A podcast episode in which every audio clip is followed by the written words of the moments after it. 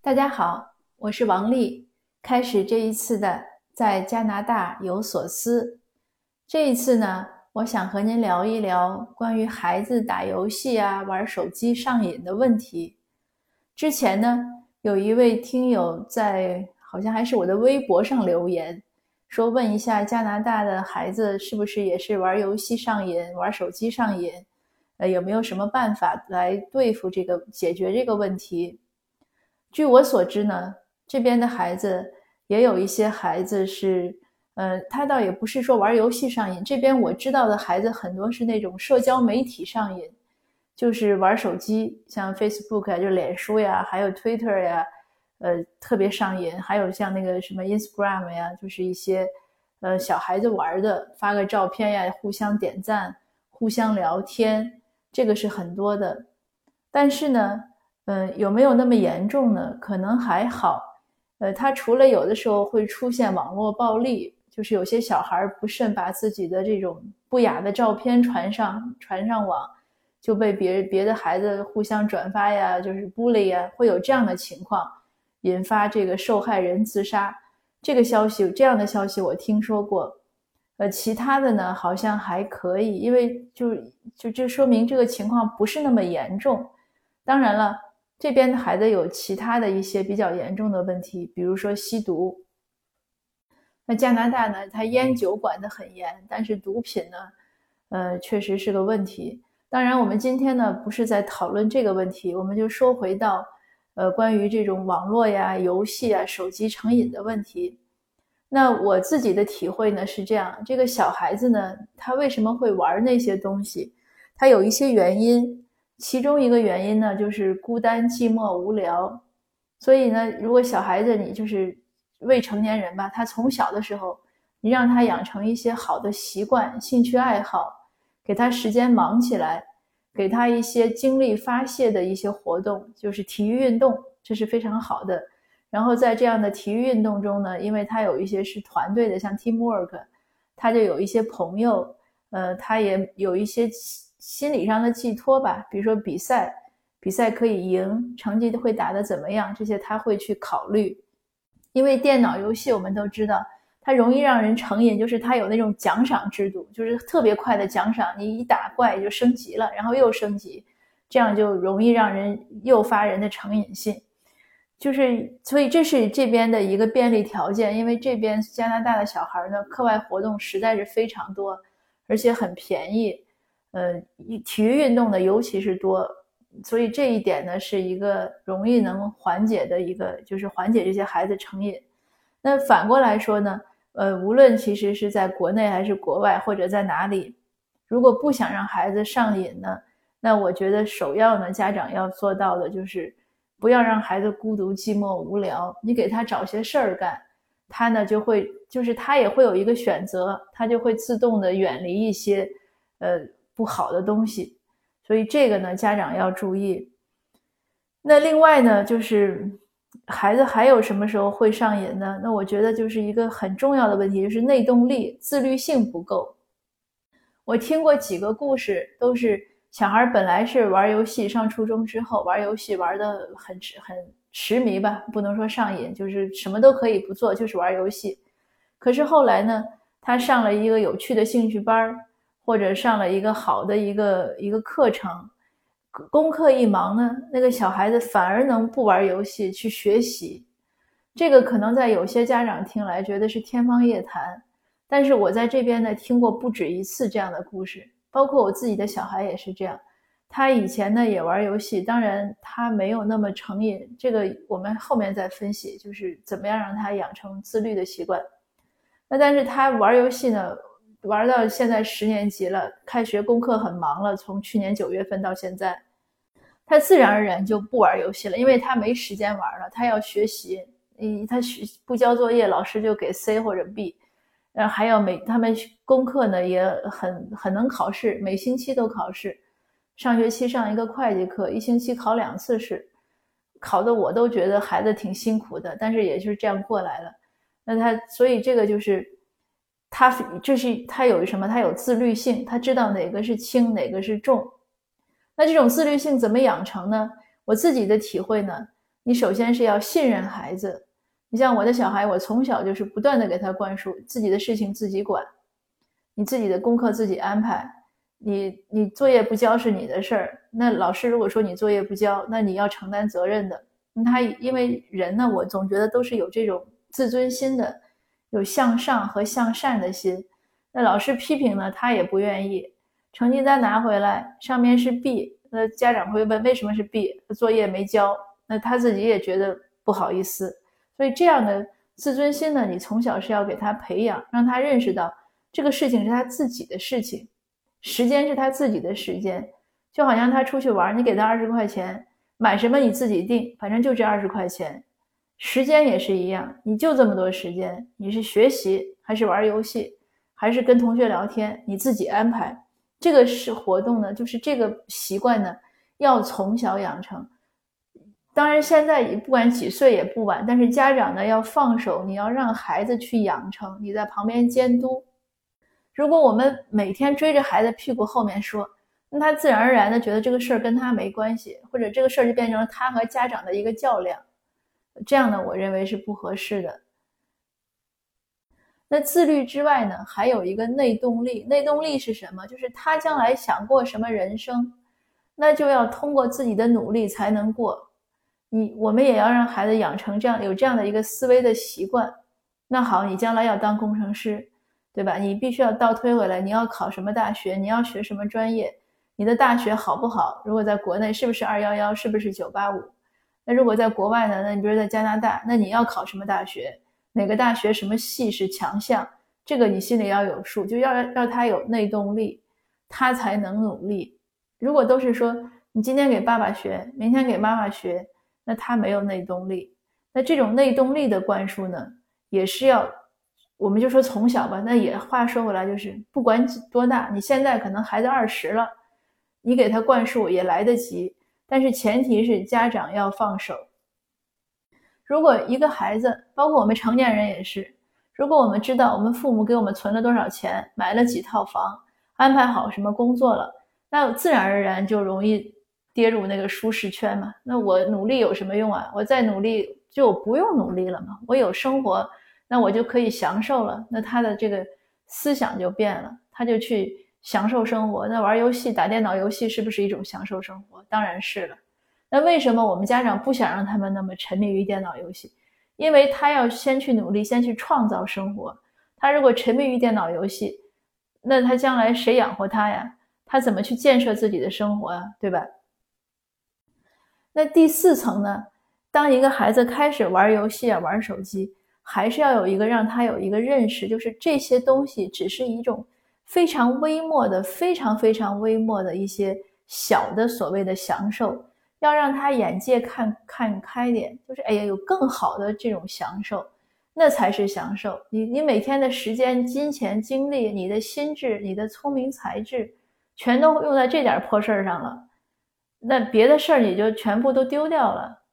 就像我小孩就是爱吃方便面，我就经常跟他讲，我说你吃点别的，好吃的东西多着呢，对吧？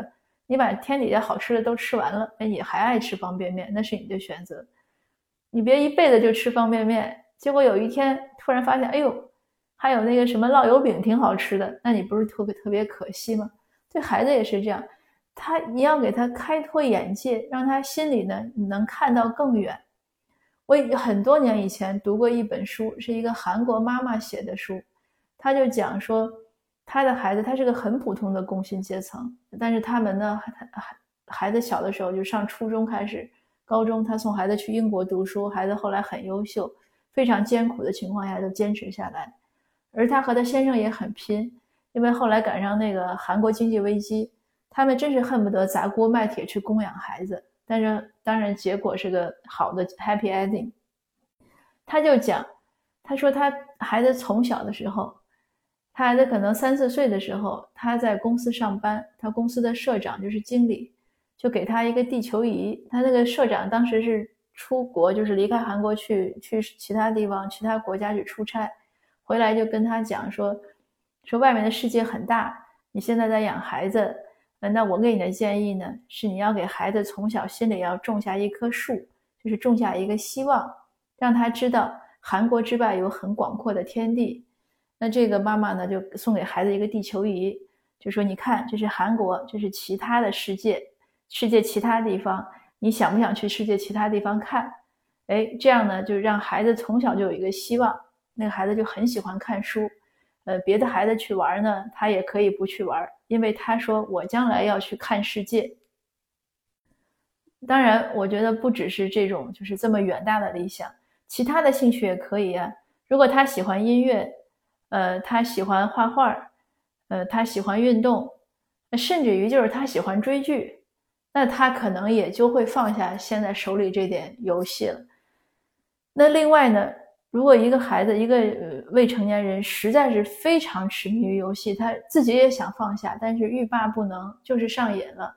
那可能真是要去看看心理医生，但是看心理医生呢，不是是那种就是以前好像山东还是哪儿有一个有什么电电电击疗法那种很愚蠢的做法，不是那样。我觉得如果是看心理医生呢，我的建议呢是帮孩子找到他为什么容易上瘾的原因，就是他是心理空虚了，还是受了什么打击，还是对什么事情失望了，还是怎么样？因为未成年人的可塑性非常强，所以当他如果找到什么原因呢，那我们一起家长和孩子一起努力就行。那或者呢，还有一个呢，就是家长呢也要多反省，就是自己呢是不是没有带好头。以前我写过一篇文章，就是加拿大有一个很不幸的案例，一个年轻人，就是他从小的时候因为家里一直逼他学习，后来他心理变态，然后做了一些很不好的事情。那我写文章呢？我说这个是家庭教育问题，有的读友呢就很气愤，跟我争论，说你为什么把这个就是父母很辛苦了，那孩子没长好是他的事儿，为什么要怪在父母头上？那我觉得呢，也不是一种责怪，是因为我们想解决问题呢，总是要找到原因。那蒋经国就讲，他说没有问题青年，只有青年问题，未成年人或者年轻人。很多问题呢，它是有根源的。那这种根源呢，很大程度上呢，是来自于父母的家庭教育。我们有时候一些习以为常的一些言行举止或者一些观念，可能呢，就给孩子带来一些困惑呀、一些障碍呀、一些阻挠。那这个呢，我就再说一遍，它不是责怪，就是我们每个人呢，都不是完人，可能都会有一些这样那样的小小的不足。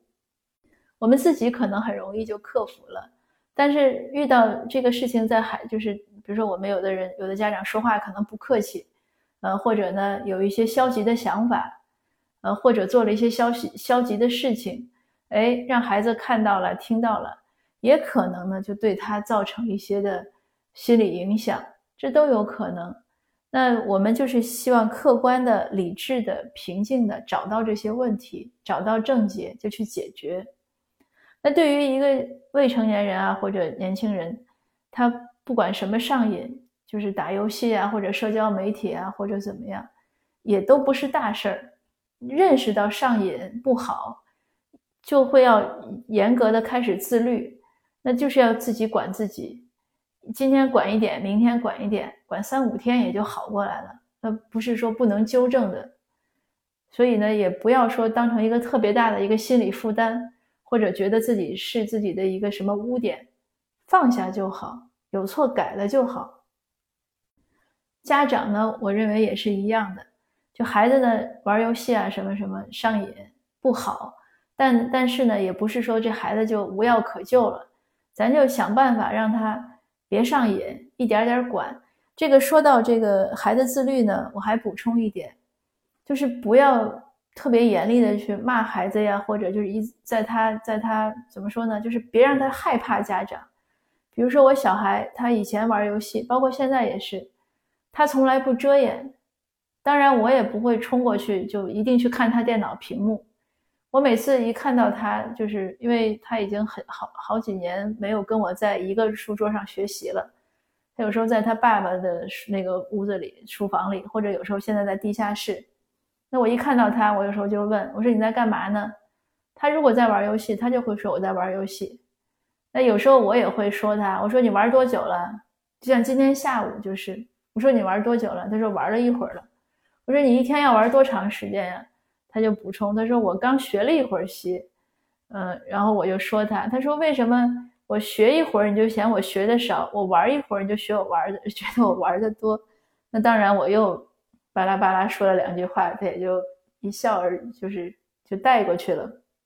但是总之呢，我就建议呢，不要让孩子害怕家长。孩子如果一说玩游戏，家长就火冒三丈或者怎么样，他下次就不说了。不说了不意味着他不玩，可能他就藏起来了或者说谎了，那样反而更不好。我们开诚布公嘛，我们一个对话。像我们很多成年人拿起手机来，也是会刷个没完没了，半夜醒来还要看两眼，点个赞什么的。其实这都不是好习惯。那我们不是也是就是有时候明知故犯嘛？那就是自己觉得哎，我一不好，那我就一点点改。那对孩子呢，也给他一个机会，给他希望，不要给他太大的压力。人生的路就是那么长嘛，很长呢。这个玩游戏啊什么，这个是个事儿，但是也不是个特别大的事儿，也让孩子放下这个包袱。他以后会遇到更难的一些一些艰难困顿。你说像人家 Trump 现在已经被弹劾两次了。人还在努力的要组个什么新政党，这个不管说他的这个政绩啊，或者他的观点呀，或者他的行为怎么样，但是他这种非常顽强的这种执着的精神呢，确实呢值得给我们很多启发吧。我认为就没有什么大不了的。那家长呢，一定是要担起自己的责任。家长呢，不是说就给孩子就给吃饱了穿暖了就行了。或者提供什么物质条件，而是要跟孩子有感情呀，呃，一些思想呀、心灵的沟通，这样呢才是一个合格的家长，而且这也是我们养育孩子的乐趣，对不对？那今天的分享呢就到这儿，那，如果有什么相关的话题、相关的问题呢，也欢迎大家继续和我讨论，呃，希望我们都能自律，也都能培养孩子的自律性。好，谢谢您。我们下次见。